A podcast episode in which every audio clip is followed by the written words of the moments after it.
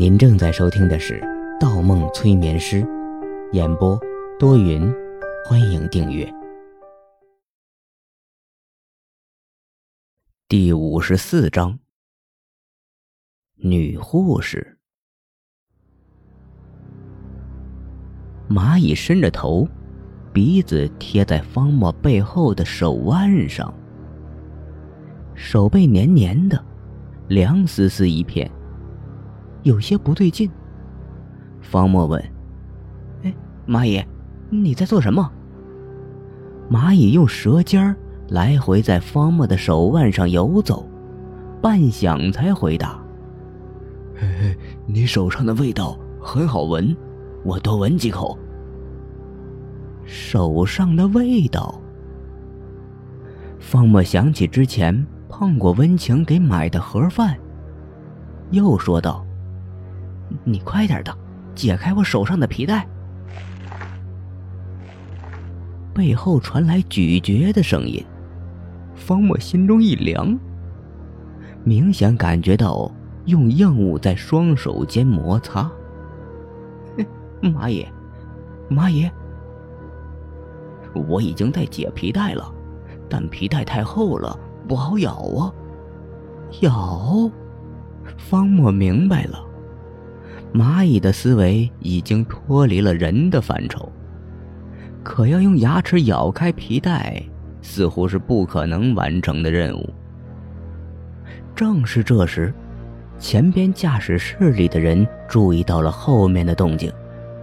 那个短发女护士瞥了眼方木，敲了敲驾驶室与车厢间的铁架，意思是让后面安静些。女护士的眼睛一亮。那种似曾相识的感觉又浮上心头。方墨忽然觉着，只要对方开口说句话，他就能判断出对方的身份。等等，方墨感觉对方的眼神中还有别的意思。他环视下四周，四面的墙壁上镶了一圈手指粗细的钢筋网。整个车厢内部如同一个巨大的铁笼，而且笼子是从外部锁住的。也就说，即使方墨挣脱了皮带，也无法从车里逃出。现在车上只有俩麻烦：一会儿到了精神病医院，将有一群医生护士；不，现在车上还有蚂蚁。方墨又扫了眼四只趴在地上拼命撕咬皮带的蚂蚁，救护车又翻过一个深坑，汽车如同要散架一样。方墨与蚂蚁的身子同时颠簸起来，在半空中失去了平衡。蚂蚁头部撞在笼子的钢筋架上，摔到地上。头部渗出一片血迹，昏迷了。方墨身子弹到墙壁上，又翻滚下来，挣扎几下，倒了下来。没过多久，救护车停了下来。一只眼睛拉开后门，打开铁笼上的 U 型锁，登进车厢。醒醒，醒醒！一只眼睛踢踢蚂蚁的身子，又踢踢方墨的身子。地上的二人都没有反应。他呸了一口：“呸，真是邪门这样的颠簸都能受伤。”起来，起来！他又踢了几下二人，才出了车厢，对着女护士说：“你过来检查一下，看看是真昏迷还是假昏迷。他们要是耍花样。”就一人再来一针。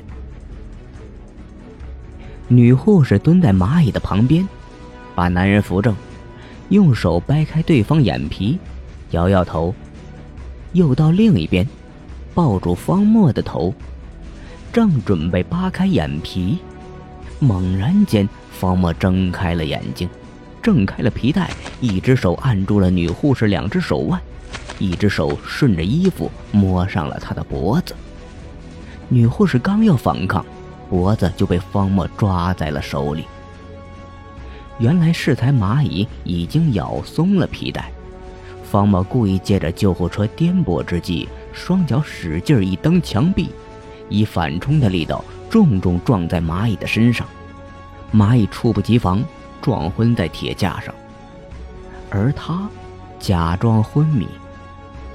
女护士的手指很软，方墨一抓，基本抓不到骨架，又怕抓疼对方，很不好下手。而女护士的脖颈更软，更柔，她手一碰，心就软了下来，可还是扣住了对方。方墨眯起眼睛，两人的目光再次相碰。方墨摇摇头。眼神瞥向车外，意思是不让他声张。而女护士的眼神死死盯着他。这时，车外传来一只眼睛的声音：“怎么样了？先上车吧，回院再处理他们。”半晌，车里没有动静。一只眼睛有些怀疑，又绕回车后，见女护士正弯着腰背对着他。有些生气，不用管他们了，我们走，流点血就流点血吧。女护士没有吱声。来，我看看，到底怎么了？一只眼睛刚踏上车厢，女护士身体一侧，一个身影朝她扑了过来。方默双手抱住一只眼睛的腰，将其按倒在地。一只眼睛跺了几脚，没有挣开对方。两人互相掐着脖子，在地上翻滚起来。一只眼睛的身材比方墨略矮一些，加上方墨孤注一掷的气势，被占了上风。但他死死地拖住方墨，方墨也逃脱不掉。一道风沙刮过，另一辆救护车赶到了。车门一开，跳下几个医生、护士，向这边冲来。而此时此刻，方默仍然还在与一只眼睛纠缠，头上照下一个影子，是刚才那个女护士，她的手里多了一块砖头。方默背后一凉，最毒妇人心，他开始后悔了，早知道刚才下狠手把女护士打晕了，哪知道这女人如此凶悍。女护士举起砖头，死死落下。啊！一声惨叫，方墨呆住了，鲜血溅了他一脸。一只眼睛撤了气力，趴在他的身上，不知是死了还是晕倒了。砖头砸在一只眼睛的后脑，不是方墨。周围的脚步声越来越多。方墨一愣，女护士已经把他拉了起来。等他反应过来，对方是在帮他的时候，想跑已经晚了。前后共有三个男护士把他们围在了中心。你是谁？你到底是谁？方墨一边将女护士挡在身后，一边迫切地问。女护士没有说话，而对面的男护士渐渐围了过来。